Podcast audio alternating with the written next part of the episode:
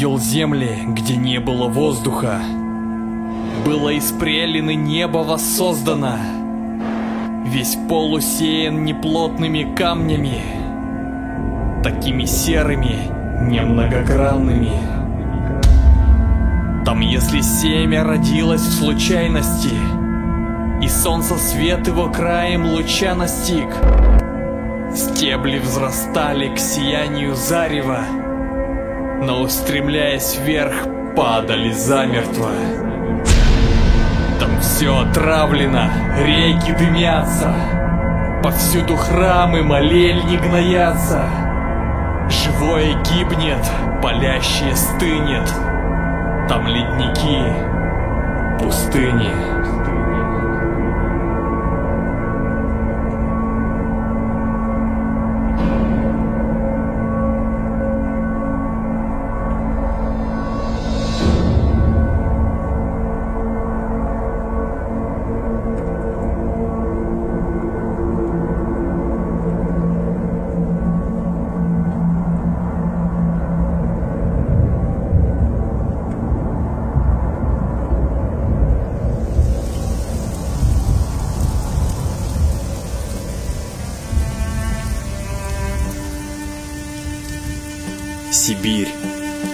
Один из самых известных приключенческих квестов, который почтил своей загадочностью сотни тысяч игроков. На момент, когда вышло всего две игры этой серии, некоторые поклонники Adventure стали так возвеличивать похождения Кейт Уолкер, что смело называли Сибирь чуть ли не эталонным представителем жанра – но в то же время другие почитатели подобных игр оставались весьма скупы на комплименты и утверждали, что ничего феноменального им данный квест предложить не смог. Так в чем же причина такого разного отношения к данной серии? Сибирь – это лучший квест или нет? Приветствую вас, дамы и господа! С вами StopGame.ru, Даур Авицба, и это история серии Сайберия.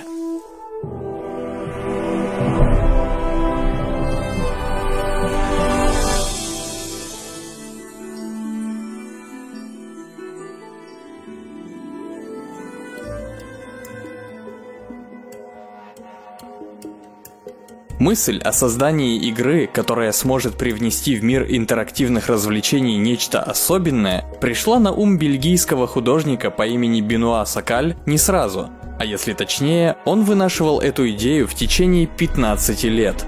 И начиналось его творчество совсем не с приключений Кейт Уолкер, да и вовсе не с компьютерных игр. История Сибири пролегает через годы творческих порывов, экспериментов, покорений неизведанных вершин и открытий новых горизонтов. В 1974 году Бенуа Сакаль закончил художественную школу и спустя 4 года подался в индустрию комиксов. Тогда он придумал своего первого персонажа, инспектора Канардо, антропоморфного селезня и по совместительству меланхоличного детектива, который любит выпить, не выпуская сигареты изо рта, и расследует преступления, совершенные при необычных обстоятельствах. Комиксы о Канардо сначала были черно-белыми мини-рассказами с немалой долей юмора. Например, в самом первом номере инспектор вел дело о жестоком убийстве жительницы города, и во время одной крупной потасовки с подозреваемыми во двор внезапно вышел фермер и разогнал всех птиц и животных, приговаривая, что лучше бы этот безобразный селезень попал под колеса его машины, чем та несчастная утка. И становится понятно, что все эти животные, герои комикса, просто содержатся на ферме, где они строят из себя якобы жителей города. Но в каждый новый выпуск Сокаль вкладывал все больше интересных идей, и он стал забрасывать Канардо в разгар достаточно оригинальных событий. Инспектор принимал участие в расследовании целой серии убийств на острове, который с каждой минутой все больше уходил под воду, сопровождал молодую певицу к ее отцу в глубины сибирских земель и даже помогал одному ученому проводить поиски мифических белых птиц в джунглях таинственной страны Амирзон. Все эти графические рассказы публиковались во франко-бельгийском журнале «Асуивре» продолжение следует и издавались компанией Кастерман. Именно в этот период Бенуа Сакаль получил свою первую известность в Европе. Однако позже, в 1994 году, быстрое развитие технологий, в частности популярность компакт-дисков, поставило смысл печатной продукции под угрозу. По крайней мере, так посчитало руководство Кастерман и обратилось к авторам комиксов с просьбой как-нибудь приспособиться ко всей этой цифровой революции. Сакаль сразу же подумал о переводе своих графических произведений в компьютерный формат, чтобы читатели могли знакомиться с приключениями инспектора Канардо прямо с экранов своих мониторов. Но уже вскоре ему на глаза попалась компьютерная игра Mist, графический квест, разработанный студией Cyan.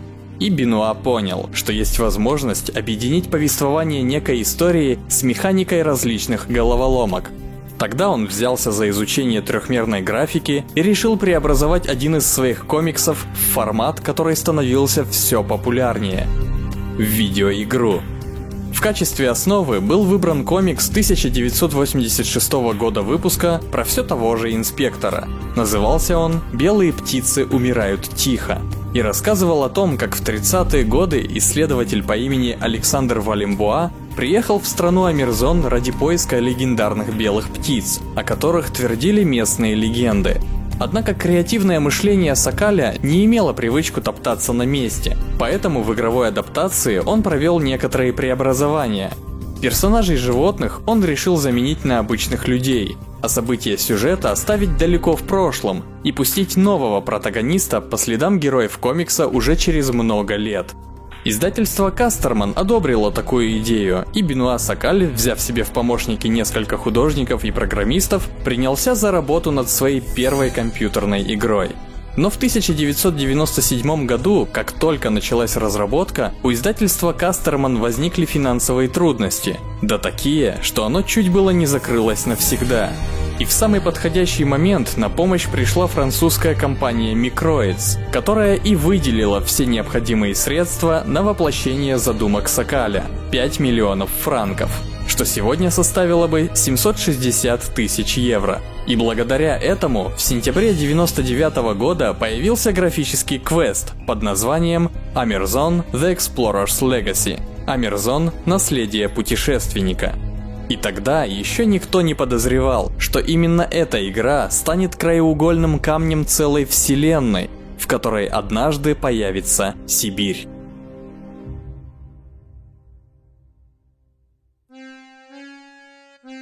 Сюжет Амирзон рассказывал нам о том, как состарившийся Александр Валимбуа просит молодого журналиста об услуге. Александр когда-то давно ездил в далекую страну Амирзон, откуда привез яйцо мифических белых птиц. Он хотел стать первооткрывателем, но даже вернувшись из поездки с находкой, столкнулся с полным недоверием общества. Тогда Валимбуа начала мучить совесть, ведь в Амерзоне он натворил очень много нехороших дел, включая предательство влюбленной в него женщины и кражу священного для ее народа яйца. И он умоляет главного героя доставить похищенную святыню обратно в Амерзон, на что журналист дает свое согласие. Путешествовать в далекие земли приходилось на транспортном средстве под названием гидрофлот, способном трансформироваться в самолет, конвертоплан, парусник или моторную лодку. В остальном предстояло исследовать песчаные пляжи, подводные глубины и непроходимые джунгли пешком, с видом от первого лица, попутно осматривая все вокруг на предмет полезных для прохождения вещей. Невзирая на то, что в оригинальном комиксе герои действовали в полную силу, и из-за этого часто случались перестрелки с летальным исходом, в данном творении было решено избавиться от кровопролития вовсе, в пользу завоевания интереса более широкой аудитории, чтобы игроки любых возрастов могли опробовать себя в качестве путешественника-первооткрывателя – при создании визуального стиля Сокаль в большей степени вдохновлялся немецкой кинокартиной 1982 года «Фицкаральдо», где группа людей совершала экстравагантное путешествие на корабле вверх по Амазонке. Хотя изначально Бенуа планировал собрать всю эту задумку на основе двухмерных рисунков, задействовав в качестве персонажей живых актеров – но после нескольких экспериментов был разочарован тем, насколько велико было несоответствие намеченной стилистике. В итоге игра была полностью выстроена на основе трехмерных пейзажей, причем это были не просто картинки. В некоторых местах прослеживалась анимация, которая погружала игрока в более-менее живой мир. После выхода на трех платформах Windows, macOS и Sony PlayStation, Амерзон получила несметное количество положительных отзывов. Критики отмечали, что история описана очень чувственно и детально. Визуальный ряд был назван потрясающим из-за своей проработки. Кат-сцены хвалили за высокое качество, а атмосферу за притягательность, сравнивая с той же Мист и с романами Жюля Верна. Однако много претензий было к очень небогатому музыкальному сопровождению, и особенно разным отношение было к уровню сложности. Одни говорили, что загадки получились не особо мудреные, а другие оценили данный подход, посчитав его дружелюбным. В любом случае, графический квест Amerzone The Explorer's Legacy разошелся по миру тиражом в 1 миллион копий и удостоился нескольких престижных наград в разных номинациях. Это, несомненно, было огромным успехом, как для самого автора игры, так и для компании Microids. После такого Бенуа Сакаль был назначен художественным руководителем внутренней студии, и все ожидали от него каких-нибудь идей для сиквела. Бенуа же тем временем решил отбросить все идеи об очередной адаптации комиксов про инспектора и сделать нечто абсолютно новое – Хотя одна из локаций былых произведений уж очень сильно привлекала его внимание. Эти бескрайние просторы русских земель, покрытые снегом и манящие путешественников чем-то вечным и неразгаданным. Не менее важную роль сыграл и случай, когда Сокаль увидел по телевизору научно-популярную передачу, где рассказывали о мамонтах, останки которых находили как раз на северной территории России – Волна вдохновения тут же накрыла художника, и он понял, что сюжет должен развиваться вокруг этих вымерших животных. Бенуа написал сценарий и сделал первые концептуальные наброски, увидев которые, издательство Microids уверенно вложило в разработку новой игры 2 миллиона евро. Сокаль добавил к старой команде еще 30 человек, 12 из которых были художниками разных направлений, и после длительного строительства в январе 2002 года поезд по направлению в Сибирь тронулся.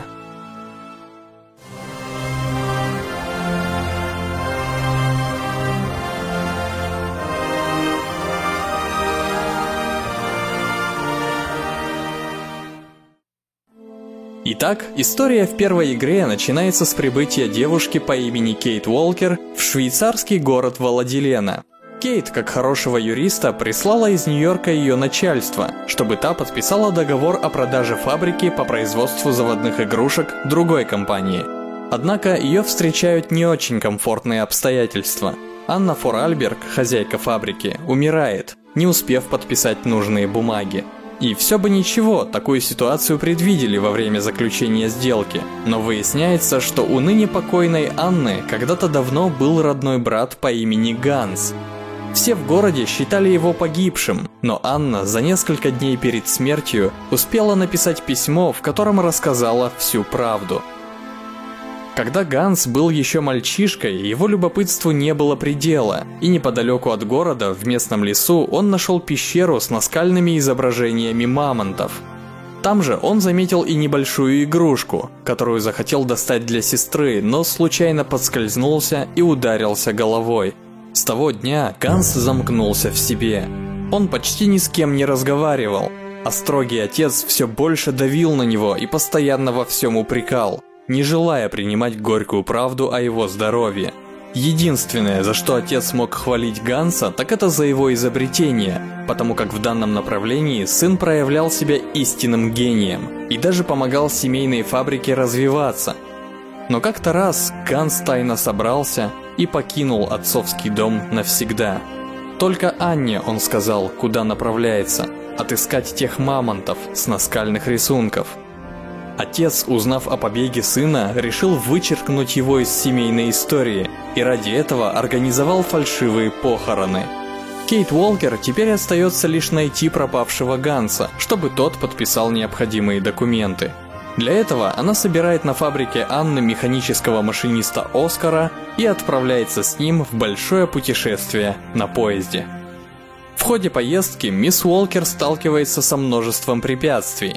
Самое главное – это то, что поезд нуждается в регулярном заводе специальным аппаратом на каждой железнодорожной станции. А для этого Кейт приходится просить некоторых людей о помощи. Те же практически всегда соглашаются предоставить свои услуги только взамен на их выполненную просьбу. Пройдя нелегкий путь по следам Ганса Форальберга, она все-таки находит его. Тот уже состарился, но все так же грезит о мамонтах. Мечтает воочию увидеть этих гигантских созданий. Кейт Уолкер с легкостью получает его подпись на документе и, попрощавшись, направляется к самолету. Но что-то внезапно останавливает ее, и она решает не лететь обратно в Нью-Йорк. Она отправляется в дальнейшее путешествие вместе с Гансом. И на этом сюжет первой части «Сибирь» заканчивается.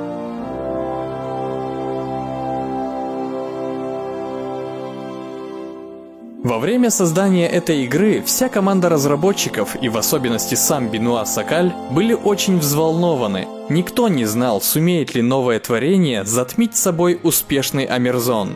И как только Сайберия поступила в продажу, Бенуа охватило психологическое мучение. Он понимал, что первые рецензии критиков решат абсолютно все, и ожидание этих отзывов было просто невыносимым. Но огромное восхищение в первых же обзорах мгновенно сбросило тяжеленный камень с его души. Сакаль почувствовал мощную поддержку со стороны своей аудитории. 350 тысяч копий было продано на первых же порах. И не только в Европе, но и в Северной Америке, на которую разработчики даже не ориентировались. По мнению некоторых изданий, Сибирь стала лучшей приключенческой игрой года, а на церемонии вручения премии Phoenix Awards Бенуа Сакаль удостоился звания «Человек года». И этого оказалось более чем достаточно, чтобы Microids дала свое согласие на разработку продолжения. Всего за 13 месяцев Сайберия 2 была готова, и в марте 2004 года поступила в продажу.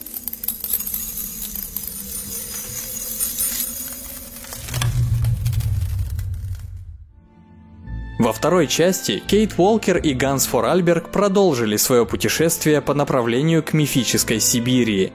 По словам Ганса, это остров, где остались последние живые мамонты, но местоположение таинственной земли никому не известно.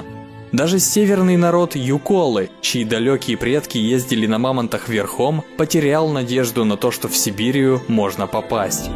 Гансу, в силу своего возраста, в какой-то момент становится совсем плохо. Кейт находит старинный рецепт юколов и использует его, чтобы привести напарника в чувство. Но как только изобретатель начинает идти на поправку, местные негодяи угоняют поезд вместе с друзьями Кейт. Прихватив с собой зверюшку в качестве помощника, мисс Уолкер пускается в скоростную погоню и настигает бандитов. Но чтобы выручить Ганса, ей требуется множество раз подвергать свою жизнь риску, вступая в конфронтацию как с дикими животными, так и с браконьерами. Ближе к концу, встретившись с пожилым Фуральбергом в деревне Юколов, Кейт восходит с ним на борт древнего ковчега, и с попутным ветром они вместе добираются до того самого мифического острова – Сибири. Там главная героиня понимает, что древние юколы призывали мамонтов при помощи звукового сигнала, направленного в долину, и затем повторяет данный обряд. Из густого тумана, громко трубя, появляются легендарные создания. Ганс спускается с холма и прикасается к ним. Мамонт позволяет старику залезть на себя и увозит его в долину а Кейт Уолкер наблюдает, как мечта любопытного мальчишки из Владилены наконец-то сбылась.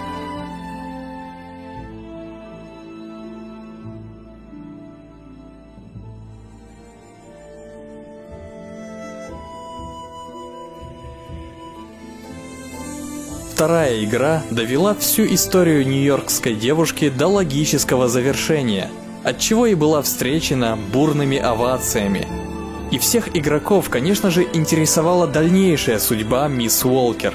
Но Бенуа Сакаль сразу же заявил, что поезд прибыл на конечную станцию, и никакого продолжения здесь быть не может. Так давайте же разберем эти игры немного поподробнее, чтобы понять, почему он так считал. Действительно ли Сибирь так хороша, что сделать ее лучше было невозможно?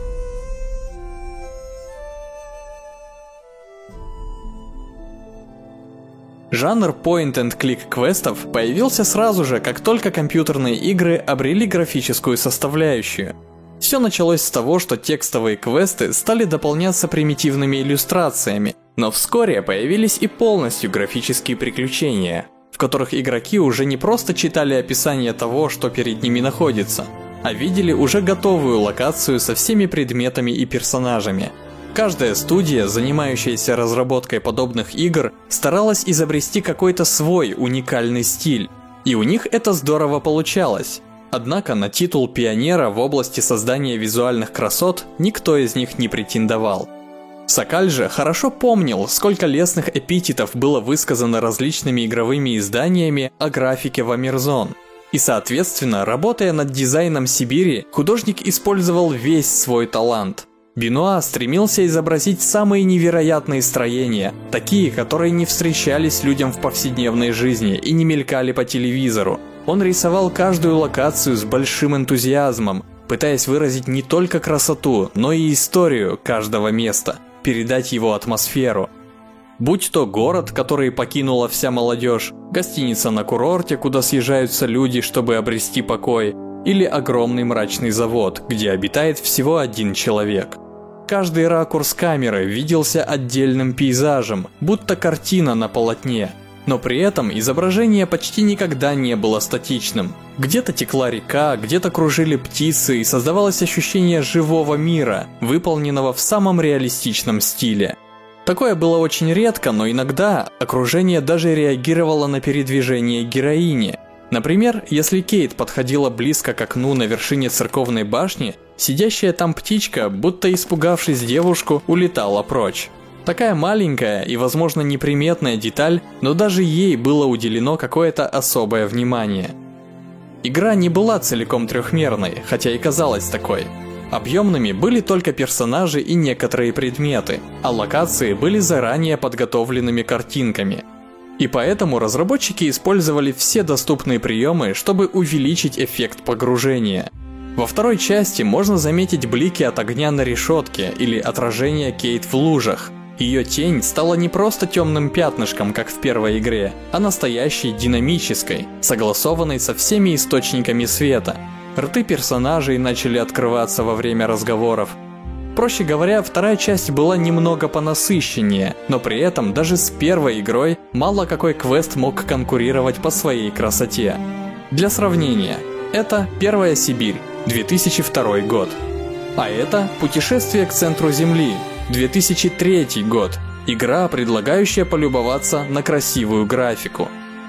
Снова Сибирь. Снова путешествие к центру Земли.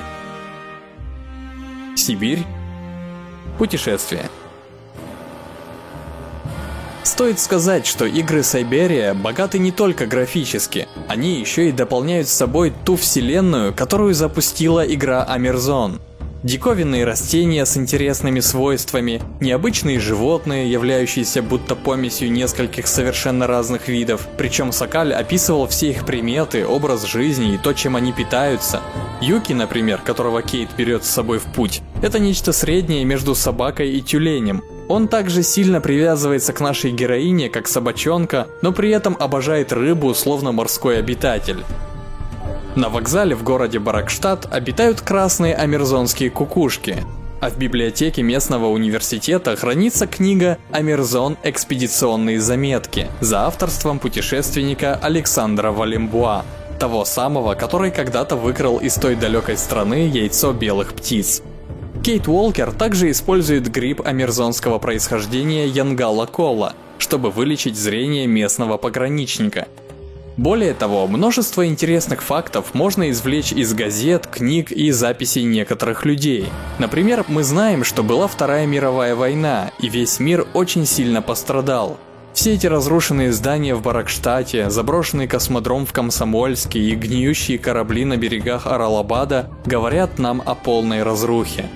Есть также намеки на то, что в России прошла гражданская война, ведь в местных газетах пишут о самолете-разведчике Республики Татарстан как о вражеском. Люди по пути встречаются очень редко, а единственный состав, который ходит по железнодорожным путям, это поезд Ганса. Очень заметна любовь Бенуа Сакаля к обогащению своей вселенной. Чего уж говорить, тут даже у судна, на котором герои плывут к острову, есть своя запоминающаяся история. И ведь совсем другие ощущения, когда вы видите, как Кейт и Ганс плывут на ковчеге, который играет непомерно важную роль в сказаниях местного народа. Вселенная Сокаля очень понятна и проста. Здесь нет каких-то сложных законов или непостижимой магии, Автор всегда старается объяснить каждое явление и связать все происходящее воедино, при этом оставляя каждый элемент по-своему уникальным. Здесь же необходимо отметить, что Бенуа Сакаль в 2003 году основал свою собственную студию White Birds Productions, символом которой стали белые птицы Амирзона – и силами этой студии было разработано еще несколько графических квестов, события которых, по-видимому, происходят в этой же вселенной. Например, в игре Paradise Рай можно заметить механизмы, внешне напоминающие изобретения Ганса Форальберга. Плюс разнообразие флоры и фауны очень схожи с амерзонской стилистикой. Еще одна игра – детективный квест Sinking Island – Тонущий остров – как и Амирзон, он основан на комиксе про инспектора Канардо, выпущенном в 1992 году под названием «Остров без будущего». Сам Сокаль признавался в том, что создает свои истории, мысли в рамках когда-то выдуманного им мира. И рисуя очередной концепт-арт, он будто путешествует по этому миру, посещая новые страны и наблюдая за новой культурой. Так что можно с уверенностью сказать, что Сибирь стала важной частью для развития этой богатой, интересной и все еще неизведанной вселенной. Кстати, по словам самого автора, время от времени он черпал вдохновение из реально существующих, но крайне неординарных вещей. Например, поезд, на котором путешествуют герои, имеет некоторое сходство с паровозом Иосиф Сталин 2016, построенным в 1937 году а вокзал, совмещенный с оранжереей в Баракштате, по всей вероятности был навеян реально существующим вокзалом в Мадриде. Здание носит название Аточа, и в его центре располагается своеобразный зимний сад с небольшим водоемом и множеством тропических растений.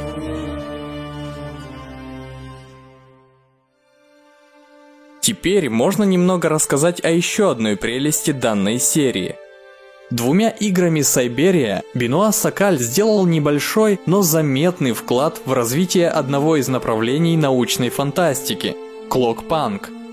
И хоть внешне кажется, что Сибирь относится к стимпанку, все же стоит обратить внимание, что техника в данном произведении работает вовсе не на пару, а на заводе пружин и сложной механики шестеренок.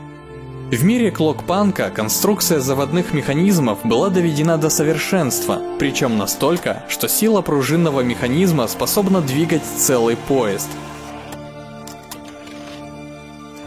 Направление клокпанк очень редкое, и по сути, кроме вселенной Сибири, оно почти нигде не использовалось. И даже в универсальную систему ролевых игр GURPS жанр клокпанк был внесен только в 2004 году уже после выхода игр Сокаля. Авторы Сибири, кстати, позаботились о том, чтобы с самого старта ознакомить игроков с устройством производящихся на фабрике автоматов. Да, здесь их никто не называет роботами, и даже сами механические создания просят звать их именно автоматами. Ты очень странный робот. Автомат, с вашего позволения. Интересно еще и то, что самая важная установка каждого автомата – служить людям – и ни при каких условиях не вредить и даже не сопротивляться человеку.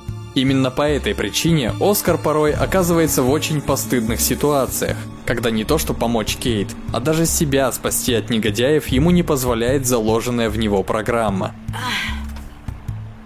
И тем не менее, Оскар оставляет за собой право регулярно требовать у своей пассажирки билет, а порой его логика действительно очень умиляет и смешит, ведь он мыслит совсем не как обычный человек. Инструкция требует предъявления выездной визы Кейт Уолкер. Господи, я сейчас с ума сойду. Это не обязательно, Кейт Уолкер. Достаточно получить выездную визу.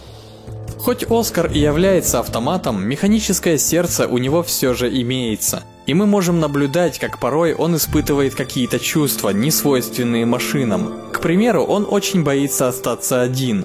И даже обижается на Кейт, когда та покидает его на долгое время. Мы наблюдаем, как он становится ей другом и делится своими переживаниями о том, что не может понять, зачем он был создан. И когда в конце игры наша героиня передает ему послание Ганса, просьбу открыть тому свое сердце, Оскар осознает свое истинное предназначение.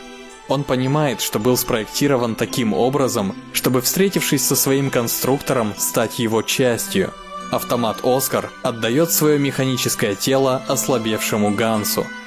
А прощание Оскара и Кейт считается многими игроками одним из самых печальных в играх данного жанра. Ганс сказал, открой мне его сердце, Кейт Уолкин. Он говорил о тебе, Оскар. То есть, похоже, это очень важно для завершения путешествия. Но я ничего не понимаю, Оскар. Что это все значит? Кейт Уолкер, мне было исключительно приятно с вами познакомиться. Оскар, я... я не понимаю. Мы проделали великолепное путешествие, Кейт Уолкер. Теперь настала пора прощаться. Но я не хочу, Оскар. Автоматы должны служить людям, Кейт Уолкер. Прощайте. Постой, ты куда? Оскар! Оскар! Я все прекрасно понял, Кейт Уолкер. Я всего лишь автомат, и пришло время и мне сделать что-то полезное. Что ж, вот и подошла очередь рассмотреть все то, что делает игру Сибирь частью приключенческих квестов. Это, разумеется, игровая механика. Обе части серии практически ничем друг от друга не отличаются – Хотя можно сказать, что головоломки во второй игре стали немного сложнее и запутаннее. Но в любом случае ни одна Сибирь не выдвигает решение этих головоломок на первый план. Все проблемы, с которыми сталкивается наша героиня, прекрасно гармонируют с происходящими событиями, создавая для них какой-то фон. В основном это выглядит так. Перед нами предстает одно большое задание, например, подогнать поезд к аппарату для завода пружины – и для этого нам сначала требуется изучить особенности всей локации и обсудить эту тему с находящимися там персонажами, погрузиться в историю этого места и, возможно, раскрыть какие-то его тайны. К слову, Бенуа Сакаль сделал предпочтение в сторону женского персонажа именно для того, чтобы игроку приходилось решать все конфликты дипломатией – Мисс Уолкер, будучи вежливой и хрупкой девушкой, никогда не полезет в драку и не станет ругаться с людьми из-за их отказа помочь ей. Хотя порой, когда нет другого выхода, Кейт приходится прибегать к хитрости, шантажу и даже диверсиям. Но в большинстве своем она находит силы и время, чтобы помочь людям в решении их проблем, за что и получает вознаграждение. Лови, а то улетит. Сама игра не делает никаких явных подсказок, Например, если в голове у Кейт есть вопрос на какую-то тему, то она может поговорить об этом с каждым, кто ей встретится. И, соответственно, игрокам приходится выслушивать разные мнения нескольких людей, складывать их и делать соответствующие выводы. Очень важно и то, что некоторые шаги являются вовсе не очевидными и могут потребовать от игрока смекалки и полного погружения в ситуацию, чтобы самостоятельно догадаться, когда, где и кому нужно позвонить по телефону для получения какой-то полезной информации. На какие сведения из найденных заметок стоит обратить внимание для того, чтобы выбраться из ловушки – и ни одна задача не повторяется по своей сути. Каждая проблема требует своего оригинального, непривычного и порой непредсказуемого подхода. Стоит вспомнить хотя бы разбитый самолет, где мисс Уолкер использует катапульту, чтобы как можно быстрее выбраться из заснеженных лесов к поезду.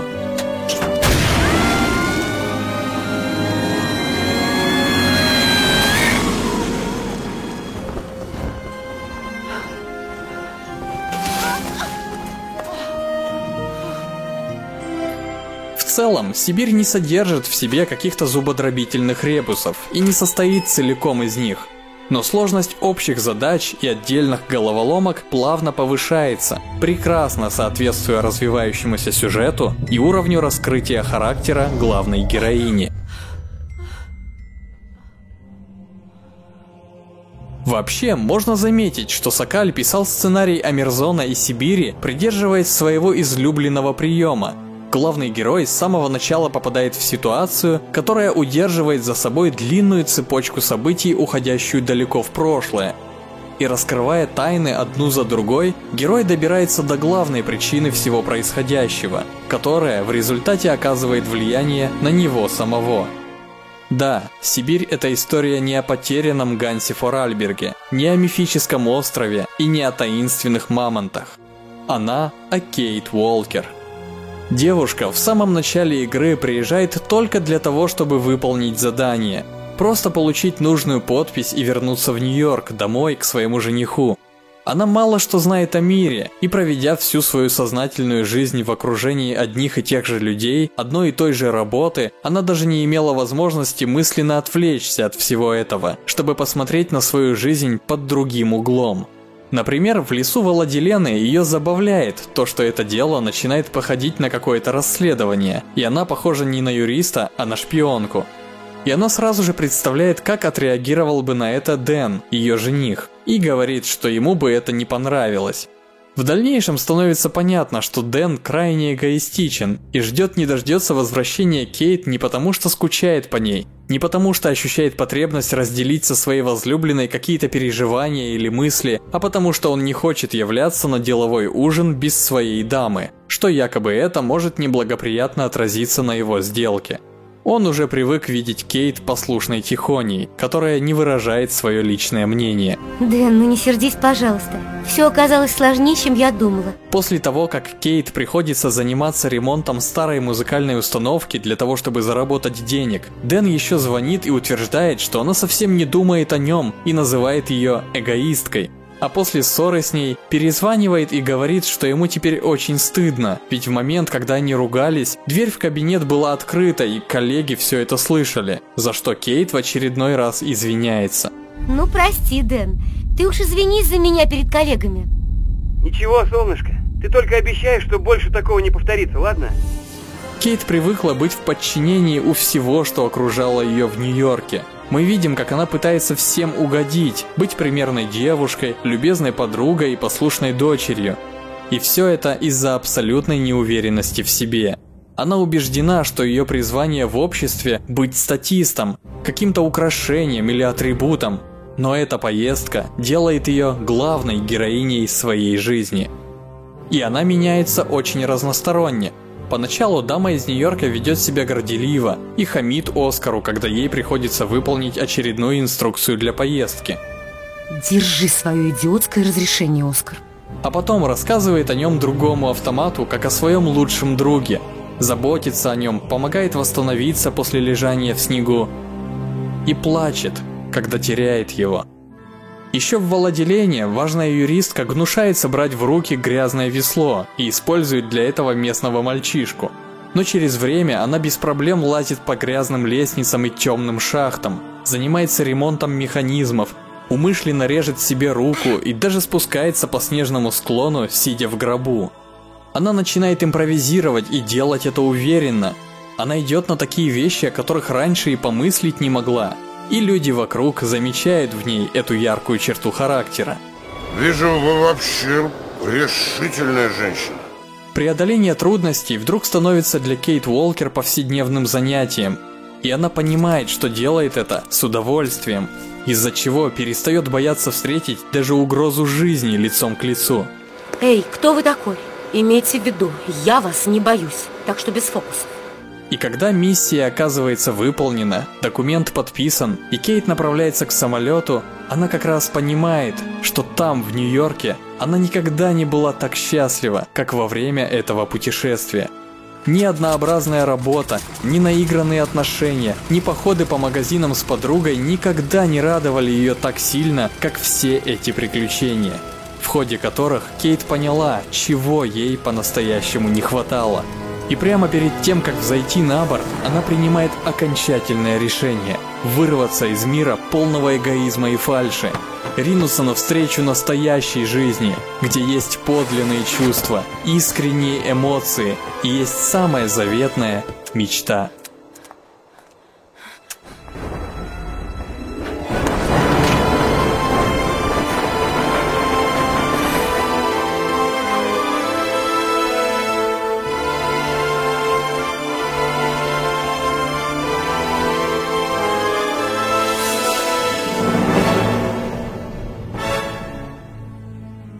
И во второй игре Кейт уже полна энтузиазма.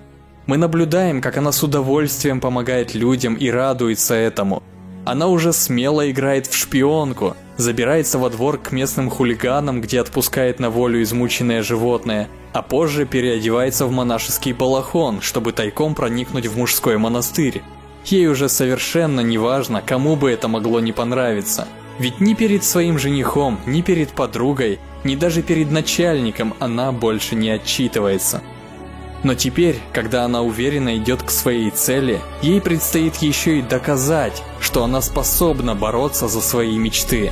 Ведь это путешествие постепенно выливается в противостояние с бандитами, которые крадут поезд и желают добраться до мамонтовой кости ради наживы. Однако проявленная смелость и целеустремленность позволяют ей победить и привести Ганса на остров Сибирия. А самой при этом проделать великое путешествие к настоящей себе.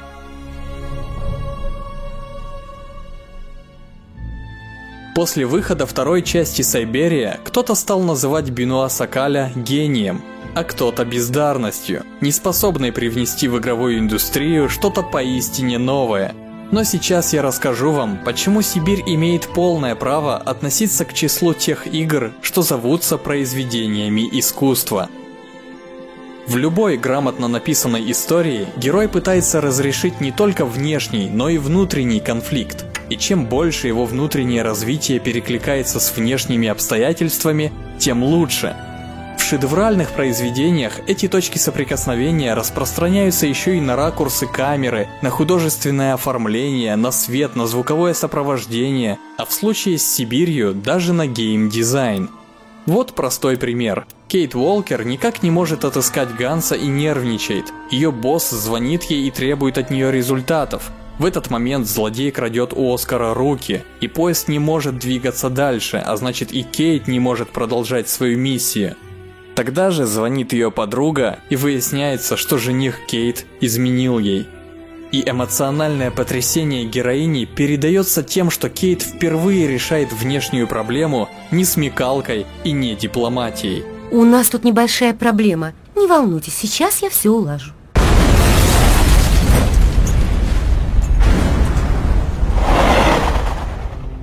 И подобного символизма в Сибири присутствует много, когда то, что происходит снаружи, соответствует внутренней борьбе героини со своими убеждениями.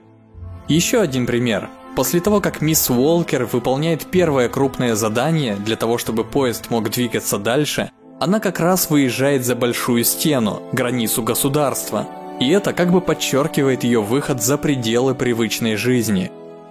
Можно обратить внимание и на другие элементы – Всю дорогу Кейт сопровождают два рукотворных изобретения – Оскар и сотовый телефон. Автомат Оскар принадлежит новому миру. Он всячески поддерживает Кейт в поисках Ганса и управляет поездом, который становится ее новой жизнью.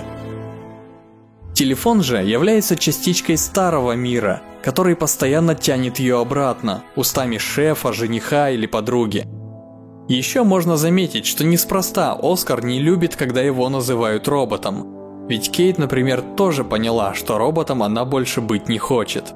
А она была такой, ведь только и делала, что исполняла волю других людей, не испытывая нужды в самовыражении.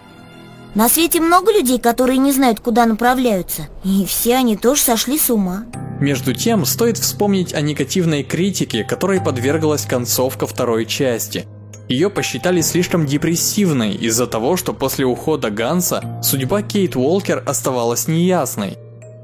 Но разве этим событиям нужна еще большая ясность?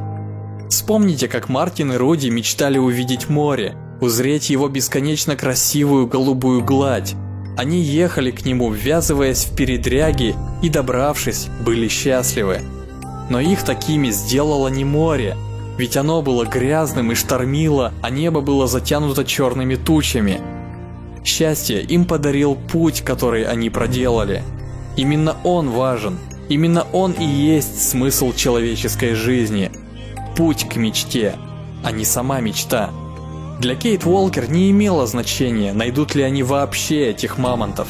Животные были эдаким святым граалем, ради поисков которого ей хотелось двигаться вперед – и благодаря этому чувствовать себя живым человеком. В этой истории совершенно не важно, что произойдет с Кейт дальше.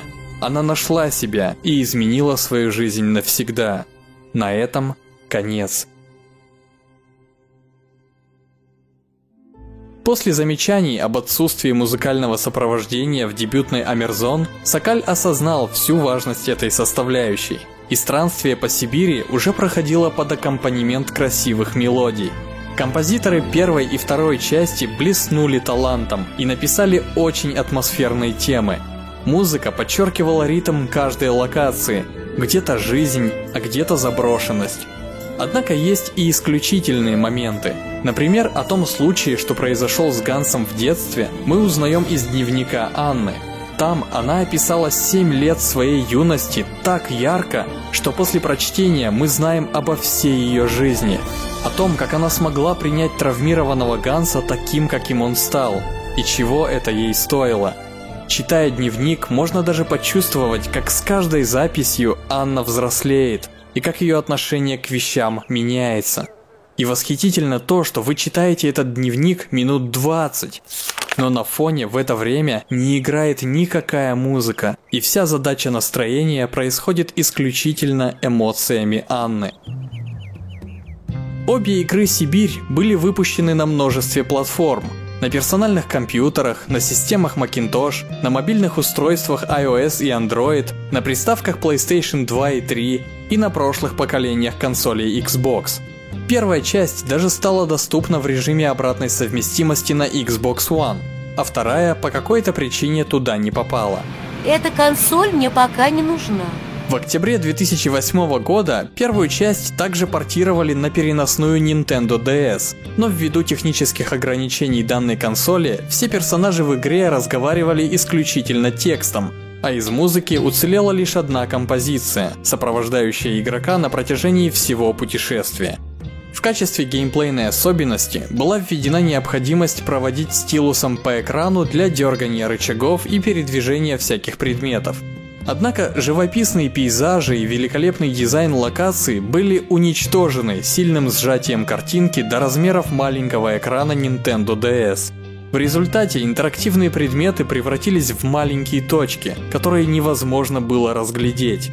В интерфейс был добавлен инструмент, указывающий активные места на экране, но это никак не спасало ситуацию. Из-за этих крупных недостатков игра получила очень много негативных отзывов, так что вторая часть Сибири обошла эту платформу стороной. В России обе части Сайберия выходили полностью переведенными, хотя в текстовых элементах можно было заметить несколько неточностей. Например, в локализованной версии в газете написано, что хоккейный матч Россия-Канада закончился со счетом 5-0, хотя в оригинале российская сборная потерпела поражение со счетом 5-6. Что касается речи персонажей, то иногда общие фразы не подходили по смыслу к определенным частным случаям. That's going to work. Looks like something's missing. Если эта штука вообще работает, в ней явно чего-то не хватает. По отношению к цепи, которой нужно привязать поезд, выражение «работает» оказывается не очень-то применимо. А порой можно заметить некоторую импровизацию, с которой локализаторы пытались добавить определенного колорита жителям Сибири. Uh, yeah, actually, it belongs to one of my friends. Must be very rich, your friend, eh? Эм, да. Вообще-то он принадлежит одному моему другу. Миллиардер, небось, твой дружок-то этот, а?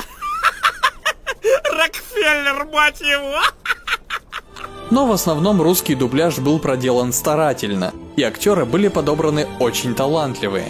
Главную героиню в первой части озвучила Лада Машарова. Добрый день, сэр. Меня зовут Кейт Уолкер. Но во второй Сибири ее подменила Лариса Гребенщикова. Добрый день, сэр. Меня зовут Кейт Уолкер. А всех этих персонажей Это еще что за новости? Откуда он взялся? Мадам запретила мне говорить о нем и даже упоминать его имя. Ганс Фаральберг. Ну ничего себе! Я о нем уже столько лет не слышал. Вы что думаете, я буду запоминать всех, кто здесь останавливается? Нет, вовсе нет. Он давно уехал. Я уезжаю на поезде. Уезжаю далеко. Да ладно, кончай выпендриваться. Я же знаю, тебе понравится. Озвучил всего один актер. Котов Александр Евгеньевич, который, к сожалению, в июле 2016 года покинул этот мир. Но данная игровая серия сохранит память о нем навсегда. Ну, не буду вас задерживать. Рад был познакомиться. Вот она, вся история приключенческого квеста Сайберия. Игры, которая создавалась с большим вдохновением, с желанием создать нечто особенное. Она смогла удивить игроков невероятной красотой, где была выведена каждая деталь. Она расширила интересную вселенную, о которой хочется узнавать все больше и больше. Стала главным представителем клокпанка в мире видеоигр и предложила новую точку зрения на жанр квест, которая привлекла к данному направлению большое количество новых игроков. Бенуа Сакаль подарил игровой индустрии одну из тех игр, которые доказывают, что интерактивные развлечения могут быть настоящим искусством могут выражать внутренний и внешний мир в художественных образах и делать это так гармонично, что поиски мифической Сибири запоминаются навсегда. Середине 2000-х приключенческие квесты утратили свою популярность, и им на смену пришли похожие жанры – зрелищное интерактивное кино и примитивные игры в стиле «Я ищу». Но не так давно Бенуа Сакаль объявил о готовящемся продолжении истории Кейт Уолкер, где по сюжету ей предстоит совершить новое эксцентричное путешествие вместе с племенем Юколов. А, тогда вам придется подождать. Подождать? И как долго? Но зачем господин Сакаль решил наращивать уже завершенное произведение – Вероятно, он посчитал, что настал момент для великой революции в жанре point-and-click квестов. И кто знает, может третья Сибирь привнесет в мир видеоигр столько же прекрасного, сколько внесли предыдущие две. На этом история серии Сайберия подошла к концу. С вами был Даур Авицба, и до встречи на Стоп Game.ru